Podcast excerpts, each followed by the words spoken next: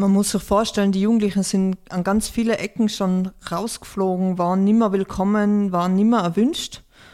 Bei uns dürfen sie kommen. Sie werden angenommen, trotz ihrer Problematik, trotz dass sie ähm, konsumieren.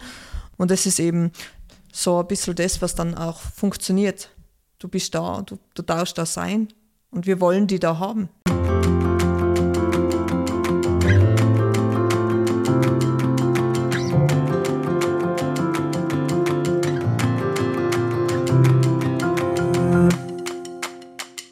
Hallo und herzlich willkommen bei einer weiteren Folge der Dorfrunde, dem Podcast von SOS Kinderdorf. Ich bin der Fabian. Und ich bin die Anna. Drogen gehören für manche Jugendliche zum Alltag. Und Konsum ist für sie normal.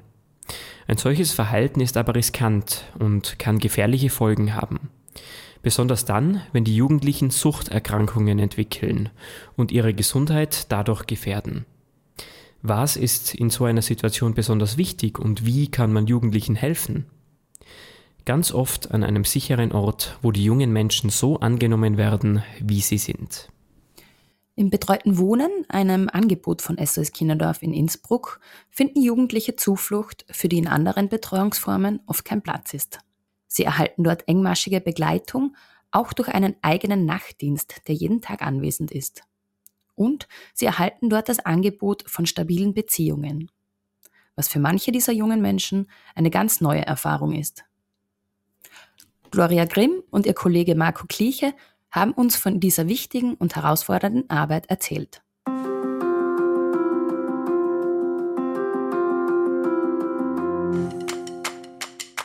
Liebe Anna, wir haben heute eine Premiere, denn wir begrüßen das erste Mal zwei Gäste bei uns in der Dorfrunde, nämlich die Gloria und den Marco.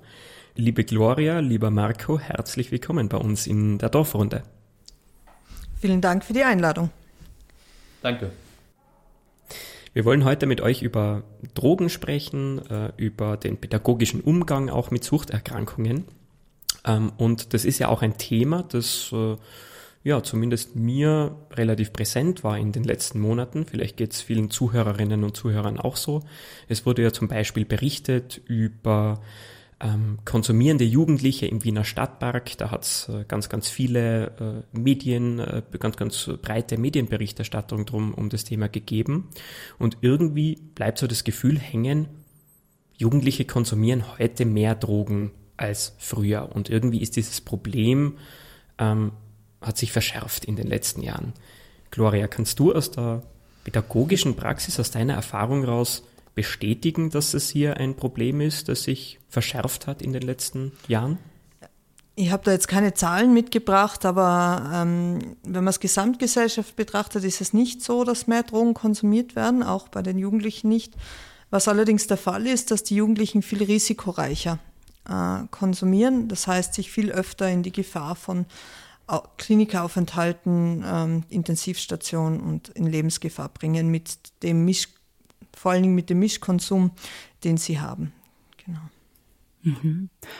Und das ist da vielleicht dann, wenn jetzt in der Größenordnung, aber dann vielleicht auch in der Intensität zur Verschärfung ähm, gibt bei der Problematik. Ähm, hast du Vermutungen, worauf das zurückzuführen ist? Weil ähm, auch medial ist ja zum Beispiel diskutiert worden, dass ähm, jetzt nach der Corona-Pandemie ähm, Jugendliche weniger sich vielleicht auf, in öffentlichen Plätzen aufgehalten haben und deswegen mehr ins Private gerutscht sind und dass da irgendwie ähm, dieser intensivere Konsum stattfindet? Ich glaube, zum einen ist auch an dem die, die, die Globalisierung trägt damit was dazu bei, dass die Verfügbarkeit von Drogen ist einfach viel stärker. Wir haben inzwischen einen sehr vielfältig ausgestalteteren Drogenmarkt in Innsbruck. Also man kriegt einfach alles. Man kann über das Darknet auch einfach alles bestellen. Mhm. Ähm, also das Angebot hat sich sicher verändert. Und dann war sicher die Angebote für Jugendliche während der Corona-Pandemie Pandemie ihre Zeit voll sinnvoll zu, äh, ihre Zeit sinnvoll zu verbringen, ähm, waren einfach geringer. Jugendliche sind sehr angewiesen auf das Feedback und das sich befinden in ihrer Peer Group und da hat man sich stark eingeschränkt. Und ich glaube, dass da schon sehr viel ausgelöst worden ist, was, ähm, was einfach Bedürfnisse betrifft. Ähm, aber das ist sicher nicht nur auf die Corona-Pandemie zurückzuführen, sondern das ist auch eine Entwicklung. Ich glaube, dass den Jugendlichen zu wenig zugehört wird. Ich glaube, dass sie zu wenig, ähm, dass es nicht mehr Erwachsene gibt, die wirklich authentisch für sie da sind und, und äh, erlebbar werden als, als ähm, Jesper Juhl hat es mal Leuchttürme genannt, die, die einen Weg aufzeigen. Das hat auch was mit der Entwicklung in der Erziehung zu tun. Es bricht irgendwie weg. Früher haben wir die autoritären Erziehungsstile gehabt, die fallen uns jetzt weg und die Alternativen sind noch nicht so ausgestaltet, dass die Jugendlichen die Sicherheit kriegen, die sie brauchen würden. Ich sage jetzt nicht, Jugendliche brauchen Grenzen in wahlloser Form, aber was ich meine ist, dass Jugendliche Orientierung brauchen. Und äh, die ist mit Corona noch einmal verschlimmert, weil wir sie allein zu Hause mit den Schulübungen lassen haben, ohne Lehrer, die wirklich äh, damit umgehen konnten, in manchen Bereichen, für die war das ja auch neu, genauso wie das für die Jugendlichen neu war. Ähm, wir haben ihnen Räume weggenommen, wie Jugendzentren, ähm, Räume zum Treffen, wir haben ihnen öffentliche Plätze weggenommen. Und, und dann waren auch die Erwachsenen gestresst und nicht verfügbar und häufig in Nonsensdebatten über Masken tragen und Impfungen verstrickt und haben die Jugendlichen und die Kinder nicht mehr gehört und nicht mehr gesehen. Und ich glaube, da hat sich schon was verschärft wo, wo man das auch sieht an den Kinder- und Jugendpsychiatrien. Und das schlagt mhm. sich natürlich dann auch im Drogenkonsum nieder, das ist klar. Und wie die Jugendlichen damit umgehen. Zum Teil konsumieren sie sicher, um Gefühle auszublenden und, mhm. und zum Teil konsumieren sie ja einfach aus Experimentierfreude. Und ich glaube, auch, auch als Hilfeschrei an die Erwachsenen, hey, da sind wir, hört uns zu. Mhm. Seht ihr, wie es uns geht? Könnt ihr das sehen? Mhm. Genau. Marco, was würdest du denn sagen, welchen Stellenwert haben denn Drogen im Alltag von Jugendlichen, im Leben von Jugendlichen? Naja, ich glaube, das kommt wahrscheinlich ein bisschen auf die jeweilige Gruppe an. Also ich glaube, wenn man jetzt, sag ich mal, von einem, ich sag mal, in Anführungszeichen einer gesunden Entwicklung spricht, dann würde ich sagen, bedient es sicherlich, sicherlich so ein bisschen, ich sag mal, die Abenteuerlust und dass man so ein bisschen neue Dinge mal probieren will, die vielleicht auch risikoreich sind, vielleicht auch ich sag mal, nicht so gut sind, auszuprobieren. Wohingegen wahrscheinlich bei Jugendlichen, bei denen es in der Entziehung ein, oder in der, den Familiendynamiken ein, ein paar Probleme gab, erfüllt es dann wahrscheinlich schon so ein bisschen so, ja, so ist es so ein bisschen wie ein Werkzeug vielleicht teilweise auch zu sehen, zur, sei es Emotionsregulation, Spannungsabbau, natürlich ein dysfunktionales dysfunktionales Verhalten, aber äh, in der Welt der Jugendlichen dann, sag ich mal, die beste oder Lösung in, dem, in der jeweiligen Situation. Vielleicht darf ich da noch anmerken, ein hoher Prozentzahl konsumiert aus, äh, zur Selbstmedikation, um, um Stress zu regulieren, um auch ähm, psychische Erkrankungen wie Depression, mhm. äh, ADHS ähm, und äh, ähnliche Momente einfach, also gerade um sich zu beruhigen oder um sich zu euphorisieren, ist ein häufiger Grund, den wir, den wir sehen und den auch andere Experten wahrnehmen. Mhm. Ihr habt schon gesagt, eben es kommt stark auf die, die Gruppe drauf an, aber kann man irgendwie so sagen, wo kommen Jugendliche denn das erste Mal mit Drogen in Berührung? Was sind das für Kontexte? Ist das schon eher so beim Ausgehen, im Partykontext oder ähm, gibt es da vielleicht auch andere Situationen, wo konsumiert wird? Ja, ich glaube, dass ähm, tatsächlich viel so einfach der Freundeskreis zuerst ist. Zuerst äh, wird man die üblichen Substanzen wie Alkohol und äh, Kiffen einfach ausprobieren. Und äh, mit härtere Drogen würde ich sagen, ist dann schon viel der Party-Kontext oder gar der Dealer, bei dem man das Gras kauft. Mhm. Der, der dann gerade kein Gras hat. Es hat in der Corona-Zeit eine Phase gegeben, da war kaum Marihuana zur Verfügung in Innsbruck und da ist dann viel auf andere Drogen ausgewichen worden. Da hat es einfach Lieferengpässe gegeben. Und ja, genau. Welche Drogen werden denn konsumiert? Ähm, was ist denn da? Gibt es da einen Trend, äh, der irgendwie abzulesen ist? Ja, die, die häufigsten Substanzen sind nach wie vor Alkohol und Cannabis, äh, gefolgt dann von sicher Kokain, ähm, Benzodiazepinen, inzwischen aber auch Ketamin, äh, Morphine, also nicht das ähm, sonst übliche Heroin, das auch, oder früher üblichere Heroin, jetzt sind es mehr die Substitutionssubstanzen, also medizinisches Morphium. Ähm, und natürlich Ketamin, das hat man jetzt schon ein paar Mal gehört, glaube ich, das ist ein Betäubungsmittel. Äh, und ähm, genau, und sonst darüber hinaus auch äh, alles andere psychoaktive Substanzen wie LSD, MDMA, also Ecstasy, mh, mm, Einzelfälle von, von, von Meth und Crack gibt es auch, aber das sind wirklich Einzelfälle. Mhm. Genau. Mhm. Und ist es dann so, dass äh, Jugendliche, die prinzipiell konsumieren, dann auch eben oft all diese Bandbreite dann einmal ausprobieren? Ähm, Gibt es da Mischkonsum oder ist es vielleicht auch wieder milieuabhängig, welche Drogen ähm, wo konsumiert werden? Äh, milieuabhängig würde ich es jetzt nicht nennen. Ich würde sagen, das hängt sehr von der Risikofreude der Jugendlichen ab. Wie bereit ist man denn, sich auf etwas einlassen? Und die Risikofreude ist, würde ich sagen, sozialisiert. Das ist sicher geprägt von, von der Erfahrung, von der Lebenserfahrung. Und äh, mhm. wenn Jugendliche gefährlich konsumieren, dann konsumieren sie äh, gemischt. Und es sind auch die, die Geschichten, die dann gefährlich, die gefährlicher einfach sind, die Mischintoxikationen. Mhm. Aber es ist schon, es gibt einfach auch, ähm, vielleicht auch aufgrund der Verfügbarkeit äh, schon äh, Tendenz, mehr auszuprobieren, habe ich das Gefühl. Das ist jetzt aber wirklich äh, ein Gefühl und keine statistisch belegbare äh, Tatsache. Und das ist einfach die Erfahrung, dass die Jugendlichen, äh, wenn sie schon mal kiffen, nachher sind sie ja schneller dabei oder kriegen sie angeboten, beziehungsweise wissen gar nicht, was sie konsumieren. Sie kriegen was angeboten und schlucken dann einfach oder ziehen die Leine oder also da, da, da gibt es nicht mehr so eine, eine, große Angst vor Drogen, die ist, die ist glaube ich, gefallen. Mhm.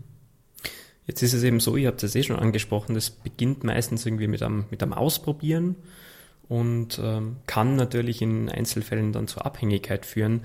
Marco, was würdest du denn sagen, ab welchem Zeitpunkt oder wann wird denn das Experimentieren mit Drogen zum Problem? Wann spricht man denn eigentlich von, von Suchtverhalten?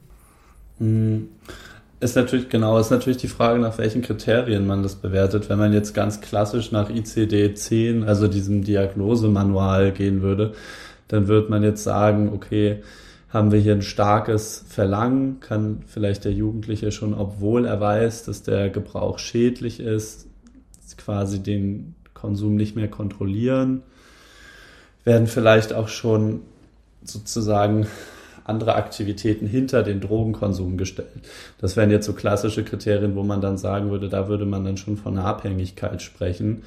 Jetzt ist es natürlich aber auch die Frage, hm, wie du ja eben sagst, es sind natürlich auch Jugendliche und ab wann haben wir hier eine handfeste Sucht oder vielleicht wann sprechen wir vielleicht immer noch davon, dass hier ein Jugendlicher vielleicht Drogen, ich sag mal, als Werkzeug vielleicht zur Emotionsregulation nutzt. Und insofern ist das, glaube ich, gar nicht mal so leicht zu beurteilen.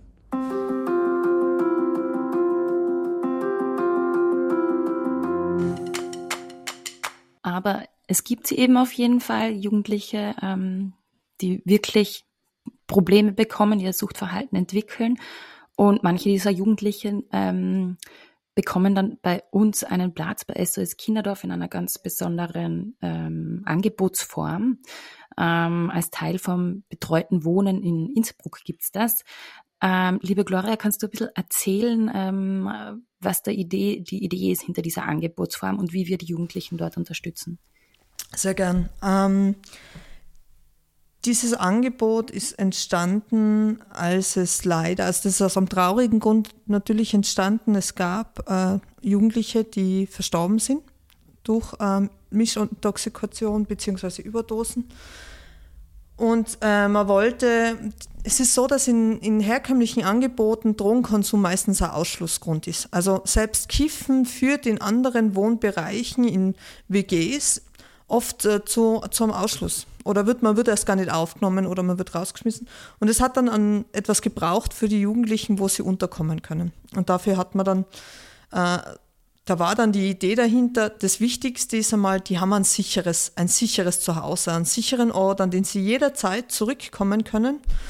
Äh, und das ist, äh, das ist unser Angebot, äh, das Bevo Intensiv Plus. Ähm, das ist das betreute Wohnen äh, mit einem Nachtdienst. Also normalerweise betreutes Wohnen, gerade vielleicht zur Erklärung für Leute, die sich da nicht so auskennen, sind Einzelwohnungen, wo die Jugendlichen Betreuer haben, die mit ihnen Untertagstermine machen und sie unterstützen im, im Erwachsenwerden, in der Verselbstständigung. Und das sind jetzt zwei Plätze in einer Wohnung, also für zwei Jugendliche, wo immer ein Nachtdienst da ist. 365 Tage im Jahr ist da ein Nachtdienst da der von 18 bis 8 Uhr in der Früh, das sind so die Kernzeiten, es kann sich mit Krisen mal nach vor oder nach hinten verschieben, vor Ort ist und für die Jugendlichen da ist, auch mal gemeinsam kocht. Aber auch wichtig feststellt, sind sie, wenn sie heimkommen von der Party oder vom Ausgehen oder vom besten Freund, sind sie intoxikiert? Also haben sie Drogen konsumiert? Wie hochgradig gefährdet ist der momentane Zustand? Also das bedeutet, sind sie noch an, kann man sie noch ansprechen oder sind sie schon so, dämmern sie dahin? Ähm, sind sie weckbar? Ist die Atmung regelmäßig? Und dafür ist dieser Nachtdienst da. Zum einen, damit sie nicht alleine sind und ähm, zum anderen tatsächlich so äh, Lebenssicherung, würde ich sagen. Genau. Mhm. Marco, du arbeitest ja auch in, in, in den Nachtdiensten äh, mit äh, Jugendlichen.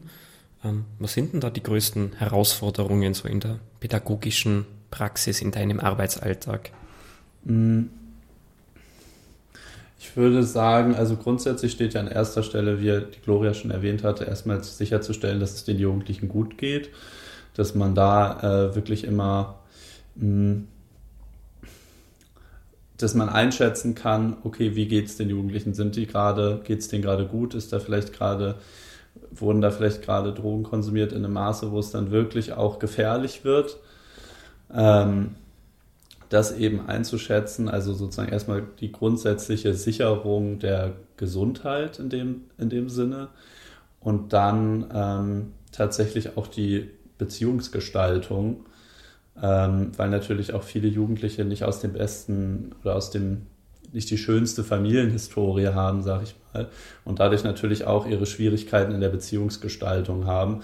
Und somit ist es auf jeden Fall eine Aufgabe und auch eine Herausforderung ist, irgendeine Form von Beziehung zu den Jugendlichen herzustellen, was ja auch eben wichtig ist, damit man überhaupt einen Zugang zu den Jugendlichen hat, um eben dann in der Konsequenz auch ähm, ein stimmiges Bild über die Jugendlichen zu bekommen, auch eben wie es ihnen gerade geht.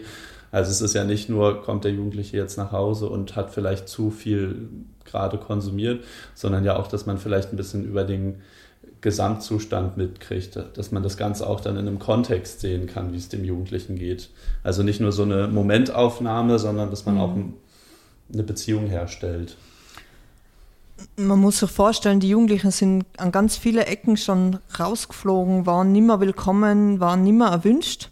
Und äh, wir so als die Endstation Hoffnung äh, so ein bisschen äh, zu sehen, bei uns dürfen sie kommen, bei uns sind sie willkommen. Sie werden angenommen trotz ihrer Problematik, trotz dass sie ähm, konsumieren. Und sie dürfen, sie dürfen da sein. Als Menschen sind sie einfach willkommen. Und ich glaube, das ist ein ganz wichtiger Punkt, den unsere Mitarbeiter da leisten und unsere Mitarbeiterinnen, dass sie die Jugendlichen sagen, zeigen können, ihr seid, ihr seid willkommen. Selbst selbst mit diesem problematischen Verhalten, das Eltern natürlich schwer aushalten können, aber auch in anderen Einrichtungen zu massiven Problemen führt. Und das ist eben so ein bisschen das, was dann auch funktioniert. Du bist da, du, du darfst da sein und wir wollen die da haben. Wir, wir, wir suchen nach mhm. dir, wir schauen, wo du umgehst, wenn du nicht kommst. Wir interessieren uns für die. Das ist das, diese, das ist manchmal ein sehr mhm. mh, mm, zurückhaltendes Zuhören, nur da zu sein. Aber das ist das, was eigentlich passiert. Das heißt, das ist so ein bisschen der Zugang, wenn ich es richtig verstehe, das ist einfach wirklich dieses Sicherheitsnetz. Ihr seid einfach da, sie können kommen, wie sie auch immer gerade sind. Ist es aber trotzdem so, dass ihr dann auch ähm, versucht, aktiv die, die äh, Drogenproblematik oder das die Suchgründe irgendwie so zu erforschen und darüber mit den Jugendlichen zu reden? Oder arbeitet ihr da eher dann mit, mit ähm, anderen, vielleicht auch externen Organisationen zusammen, die das eher übernehmen? Und ihr seid wirklich einfach dafür dieses Sicherheitsnetz? Das ist gar nicht so leicht zu beantworten. Also das Konzept, das, das äh, bei uns im Vordergrund steht, ist Housing First, also zuallererst ein, ein Obdach zu haben. Mhm. Das ist schon so. Mhm. Und wir haben auch einen akzeptierenden Ansatz. Unser Ziel ist es nicht, die Jugendlichen von den Drogen wegzubringen. Unser Ziel ist es, den Jugendlichen mhm. einen Ort zu geben, an dem sie Sicherheit erleben, an dem sie äh, wertschätzende Beziehungen erleben, an dem sie sich selber als wirksam erleben dürfen um dann auf Umwegen quasi ein Interesse an einem konsumfreien Leben zu wecken, wenn man das schafft. Das ist sehr unterschiedlich. Also Jugendliche, die wirklich sehr ähm, risikoreich und lebensgefährlich konsumieren, die manchmal auch in suizidaler Absicht schon konsumieren. Also so, es ist, ich konsumiere jetzt und es ist mir egal, ob ich aufwach. Ähm, die schon sehr, sehr süchtig sind, da muss man vielleicht dann anders, einen anderen Zugang haben. Da muss man dann sagen, da ist man froh, wenn man sie im Substitutionsprogramm, also in äh, Programmen halten kann, wo sie Ersatzstoffe bekommen. Das macht allerdings die Drogenambulanz. Das, da, da begleiten wir sie hin und wir begleiten mhm. sie zu Beratungsangeboten und regen das natürlich an, äh, äh, Angebote der Suchttherapie und Suchtberatung anzunehmen. Aber es ist nicht unser oberstes Prinzip. Unser, unser erstes Prinzip ist der Versuch der, der Überlebenssicherung. Und ähm, das ist es dann manchmal auch schon, was wir tun können. Wenn wir mehr schaffen, ja. sind wir froh und wenn wir, die, wenn wir sie in Beratung kriegen, mhm. aber das ist tatsächlich sehr herausfordernd. Vielleicht kann der Marco da auch was dazu sagen. Genau. Mhm. Ähm, ja, ich glaube, da ist es wichtig, nochmal zu erwähnen, was ja die Gloria auch eben schon gesagt hat, den Kontext zu betrachten, dass die Jugendlichen ja schon aus vielen Einrichtungen geflogen sind und eben im Sinne der Akzeptanz man vielleicht auch akzeptieren muss, dass es den Jugendlichen eben ganz offensichtlich schon sehr schwer gefallen ist, in der Vergangenheit auf den Konsum zu verzichten, weshalb sie dann ja am Ende in unserer Einrichtung ähm, gelandet sind. Mhm. Und man sich natürlich die Frage stellen kann, was wäre sozusagen der ideale, die ideale, der ideale Ausgang und was ist jetzt aber die Situation, mit der man am Ende umgehen muss. Und ich glaube, dass es natürlich auch einfach Jugendliche gibt, für die es einfach nicht zu konsumieren tatsächlich einfach keine Option vielleicht gerade ist. Mhm. Ist es dann dieses Thema sicherer Konsum auch bei euch äh, im betreuten Wohnen? Ist das irgendwie Teil deines pädagogischen Alltags auch, Marco, dass du da irgendwie, wie soll man sagen, zur Seite stehst, beratend äh, und einfach darauf schaust, wie sicherer Konsum möglich ist tatsächlich? Hm, das finde ich eine interessante Frage. Also ich glaube tatsächlich, wenn ich mich erinnere, hat uns auch schon eine Jugendliche rückgemeldet, die in der direkten Beziehung eigentlich sehr distanziert ist, aber dann ihrer Bezugsbetreuerin zum Beispiel rückgemeldet hat, dass sie es eigentlich gut findet, dass wir da sind. Auch wenn in der Beziehung es sehr, sie eher die Distanz sucht, sie eigentlich sagt, dass es ihr irgendwo auch ein gutes Gefühl gibt zu wissen, dass da Personen da sind. Also ich glaube, dass da ganz offensichtlich ganz sicher ein Bedürfnis der Jugendlichen auch nach, also von ganz alleine nach einem sicheren Konsum ist und allein das Dasein der Betreuer, glaube ich, schon eine gewisse Wirkung hat. Wenn es jetzt darum geht, direkt, hm, ich sag mal, ähm, wie in so einer Einrichtung, wo man zum Beispiel sicher konsumieren kann, zum Beispiel Opiate, ich würde sagen, so ist es nicht. Also wir stellen jetzt keine, sag ich mal, sauberes Spritzenbesteck zur Verfügung, könnte man sagen. Mhm. Ähm, ja, aber ich glaube einfach die Anwesenheit und einfach, dass wir mit ihnen Gespräche führen, dass wir ihn fragen, hey, hast du konsumiert? Wie geht's dir gerade? Brauchst du irgendwas? Das sind ja eben auch schon oft wichtige Impulse, die man den Jugendlichen damit vermittelt, weil es ja oft auch weniger die Sachen sind, die man sagt, sondern ja auch viel Jugendlich über Modell lernen dass sie eben sehen, da ist eine Person, die konsumiert nicht, die ist da, die bietet vielleicht auch mal einen Tee an, an anstelle von Drogen, wenn es der Person schlecht geht. Wie wäre es denn vielleicht mhm. mit einem Spaziergang? So viele kleine Inputs, die da auch, glaube ich, gegeben wird, die mhm. auch nicht zu unterschätzen sind, mhm. glaube ich. Mhm. Also auch dieses Aufzeigen von, von mhm. Alternativen in der Situation. Exakt. Wir können Ihnen aber schon anbieten, wir arbeiten sehr nah mit, dem, mit der Z6-Drogenberatung und ähm, dem Jackie zusammen, also wo man Drogen zum, zum, äh, zur Analyse hinbringen kann. Äh, wir begleiten die Jugendlichen auch dahin, ähm, unterstützen das, dass sie dort ihre, die Substanzen, die sie konsumieren wollen, dann auch abgeben zum, zum Analysieren, ob die sicher sind. Wir geben die Informationen raus, die das Z6 sowieso äh, rausgibt, wenn gefährliche Substanzen im Umlauf sind. Das sind so Monatsberichte, die man bekommt. In, in Wien habt ihr ja auch ein Jackie, also auch ein, das gibt es sehr wenig, aber in Innsbruck und in Wien haben wir das Glück, ja. dass wir die Möglichkeit haben, dass wir die Jugendlichen dorthin schicken können und die jungen Erwachsenen. Und ich denke, diese, das funktioniert eher auf Umwegen. Das direkte äh, konsumiert es nicht, das ist nicht gescheit für euch, ihr riskiert euer Leben, das haben sie alle schon hunderttausendmal gehört, das wollen die auch nicht hören, sondern eher so das, boah, gestern da hat es die aber echt gebeutelt, oder? Wie geht's dir denn heute? Eher so über diese Umwege, dass man das miteinander mhm. reflektiert. Und eben, ich glaube, ganz viel macht, wie so oft im sozialen Bereich, einfach die Beziehung aus. Auch wenn es die Jugendlichen, gerade diese Jugendlichen besonders schwer annehmen, mhm. weil meistens haben sie schon besonders viel schlechte Erfahrungen auf, der, auf dieser Beziehungsebene, auf der sozialen Ebene gemacht, ist, da ist trotzdem wer da. Und am einen Tag benehme ich mich blöd und daneben und der kommt am nächsten Tag und sagt, hey, war nicht fein, aber kann man wieder einen Weg finden, kann man reden, kann man, mhm. kann man trotzdem miteinander eine gute Zeit verbringen, auch wenn du gestern ausgerastet bist. Und das ist so wichtig, die ja nicht ablehnen und, und über diesen, diesen Wert, den die Jugendlichen damit erhalten, kann vielleicht sich auch ein Horizont auftun, dass ihr Leben prinzipiell mehr wert ist, als so damit umzugehen. Aber das ist halt ein Prozess und das geht nicht von jetzt mhm. auf gleich und das braucht seine Zeit und das ist auch manchmal nicht bis 21 löst und nur so lange können sie bei uns verbleiben. Mhm. mhm. Eben, das wäre meine nächste Frage gewesen. Ähm, wie viel Zeit ist denn da und ähm, wie schauen dann auch wieder Beendigungen bei euch aus? Also wenn ähm, dann die jungen Erwachsenen ähm, äh, ausziehen müssen, ähm, gibt es da Folgeangebote? Wie schaut da die Situation aus? Da sind wir bei einem sehr guten Punkt. Die gibt es nämlich viel zu wenig. Wir haben in Tirol das Glück, dass es bei uns Gott sei Dank bis 21 geht. Das ist nicht in jedem Bundesland so. Wir sind da sehr froh, dass es diese Möglichkeit gibt. Und äh, allerdings ist es so, dass anschließend an unser Projekt gibt es einfach wenig Möglichkeiten, die Jugendlichen, also dann Erwachsenen, äh, weiter zu betreuen sinnvoll. Es gibt wenig Angebot im Erwachsenenbereich, der sich vor allen Dingen auch an junge Erwachsene mit äh, diesen Formen von Konsum richtet. In den meisten Angeboten, die sich, ähm, was ja häufig mit ein Thema ist, die sich äh, um Menschen kümmern mit äh, psychiatrischen Diag Diagnosen, da ist kein Konsum erlaubt. Und da haben wir natürlich Jugendliche, die eben oft ist die Sucht nur ein Symptom einer anderen Persönlichkeitsstörung oder einer psychischen Erkrankung.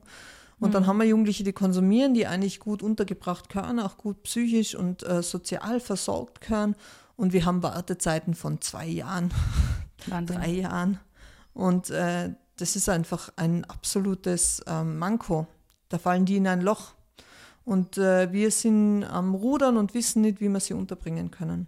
Und das ist nicht nur ein Tiroler Problem, das ist insgesamt ein Problem. Aber da wir dieses Angebot jetzt haben in Tirol, spüren wir es halt besonders. Mhm. Mhm. Und würdest du sagen, das hängt vielleicht auch damit zusammen, dass diese ganze Problematik oder dieses ganze Thema, sagen wir mal so, von, von äh, Drogen- und Substanzkonsum in unserer Gesellschaft, wie das betrachtet wird und dass es eben häufiger in den Medien verhandelt wird als ein, ein Thema, das irgendwie in, eben so mit Kriminalisierung äh, in Zusammenhang gebracht wird und ähm, Gibt es da irgendwas, was du dir wünschen würdest, was sich vielleicht auch gesellschaftlich ähm, ändern sollte? Ja, ich habe das Gefühl, das ist ein Problem, das die Gesellschaft gern an den Rand der Gesellschaft drängt, wo sie so sagen, ja, das trifft uns eh nicht, das trifft die Unterschicht, das trifft äh, bildungsferne Schichten, das trifft ressourcenferne Schichten, aber das ist einfach nicht wahr.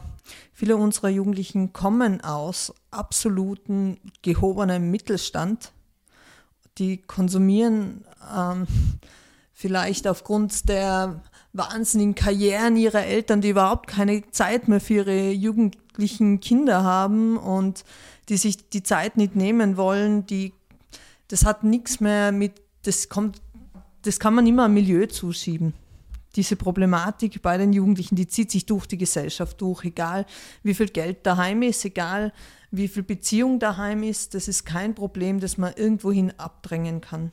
Und ich glaube, das war halt bequem, solange das nur äh, Schichten betroffen hat, äh, die sich eh nicht gut erwehren. So. Und, mhm. und jetzt haben wir aber das Problem viel mehr in der Mitte der Gesellschaft und, ähm, und die Politik, die wird es gern noch immer so hindrängen. Vor allem äh, bestimmte Seite, die wird gern noch immer mit autoritären Antworten daherkommen. Die würde sie gern wegsperren, die Jugendlichen, die würde sie gern das einfach verbieten. Und jetzt habe ich gerade gelesen, heben wir doch, na senken wir doch einfach das Alter für die Jugendkriminalität. Also dass die Straffälligkeit, mhm. wann Jugendliche straffällig soll einfach noch weiter runtergesenkt werden, unter die 14. Ja, so löst man keine Probleme. Die Probleme müssen wir anders angehen. Und ich denke mal, es sind eben es müsste einfach Geld da sein dafür. Es müsste Geld da sein. Wir haben jetzt ganz viel äh, überfördert in Hotelbetriebe und sonstige Betriebe. Es braucht eigentlich dringend, dass wir sagen, jetzt stecken wir mal das Geld in unsere Zukunft, in die Jugend und in die Kinder. Da, da wäre es besser aufgehoben und äh, hm. nachhaltiger, aber Politik ist immer nur für vier Jahre und nicht für eine Generation.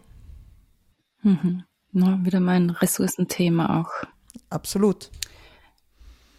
Mich würde trotzdem interessieren, Stichwort äh, Legalisierung von bestimmten Drogen. Wie steht ihr dazu? Glaubt ihr, dass das irgendwie einen Einfluss haben könnte auf die Situation? Ja, das ist eine gute Frage. Also letztendlich haben wir so ein bisschen das klassische Problem, wenn wir eine Droge, wenn wir Drogen verbieten, dass wir sie auch irgendwo, na, jetzt fällt mir das Wort nicht ein, dass wir sie auch, ja, dass wir es auch stigmatisieren und dadurch eben auch irgendwie den Zugang zu, ja, teilweise auch präventiven oder eben aufklärenden Maßnahmen irgendwie erschweren. Weil ein Jugendlicher, der weiß, dass was er gerade macht, ist verboten und er muss dafür irgendeine Strafe fürchten, natürlich in der Tendenz eher nicht den Zugang zu vielleicht Einrichtungen suchen wird, wo er vielleicht un unterstützt werden kann, zumindest sicherer zu konsumieren oder vielleicht eben auch äh, Mittel in Anspruch zu nehmen oder Hilfe in Anspruch zu nehmen, den Konsum zu reduzieren oder ganz zu lassen. Insofern glaube ich, dass eine Legalisierung auf jeden Fall da ein, ein Schritt sein kann, tendenziell in eine richtige Richtung. Gleichzeitig muss man natürlich auch beachten, dass man eben dadurch eben nicht den Konsum, ich sag mal, in irgendeiner Form gut heißt. Also er kann natürlich in der Tendenz immer noch sehr problematisch sein. Mhm. Da muss man dann so ein bisschen, glaube ich, das Gleichgewicht finden. Mhm. Abschließend vielleicht, Marco, wir äh, hören unsere Podcasts ganz gerne auf äh, mit einer kleinen Erfolgsgeschichte aus dem pädagogischen Alltag. Ähm, hast du eine Anekdote auf Lager? Kannst du was mit uns teilen, das besonders äh, erfüllend war, das äh, ein besonderer Erfolg war, den du irgendwie mit den Jugendlichen in deiner Arbeit erzielt hast? Ist da was Tolles passiert in den letzten Monaten in der Zusammenarbeit?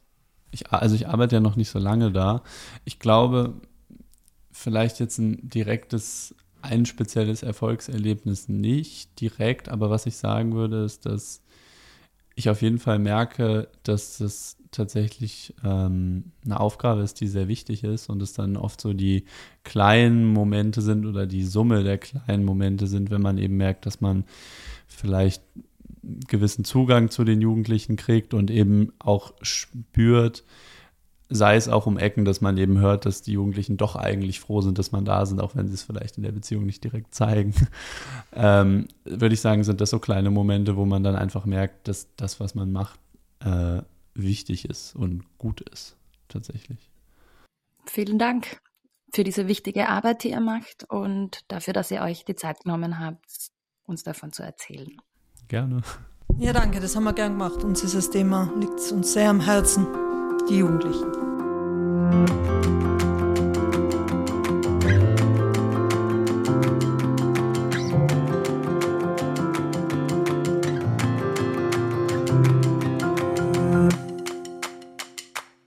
Das können wir uns aus der heutigen Dorfrunde mitnehmen. Jugendliche haben schon immer mit Drogen experimentiert. Neu ist allerdings, dass Drogen heute sehr leicht verfügbar sind und junge Menschen intensiver damit in Berührung kommen. Prinzipiell sehen die Expertinnen vor allem seit der Corona-Pandemie einen großen Druck auf jungen Menschen. Diese fühlten sich nicht ausreichend gehört. Menschen konsumieren aus unterschiedlichen Gründen. Manche versuchen zum Beispiel psychische Symptome bei sich selbst zu behandeln. Die Grenze zur Abhängigkeit ist fließend und birgt große Gefahren in sich. Im betreuten Wohnen finden diese Jugendlichen einen Ort, an dem sie trotz ihrer Probleme angenommen werden. Sie erfahren, dass die Betreuerinnen auch dann für sie da sind, wenn sie einen schlechten Tag erleben. Der Nachtdienst achtet auf Anwesenheit und die körperliche Gesundheit der Jugendlichen. Gleichzeitig wird ein Beziehungsangebot gesetzt und die Jugendlichen merken, sie sind nicht egal und es gibt jemanden, der sich dafür interessiert, dass es ihnen gut geht. Das betreute Wohnen richtet sich an junge Menschen bis zum 21. Geburtstag. Laut den Expertinnen wären Angebote zur weiteren Betreuung sehr wichtig, gerade für junge Menschen. Aktuell sind die Plätze für solche Angebote aber leider sehr knapp. Das Problem wird gerne als Thema an den Rändern der Gesellschaft betrachtet, auch wenn dies längst nicht der Realität entspricht. Das Ziel dieser besonderen Betreuungseinrichtung ist das Überleben der Jugendlichen.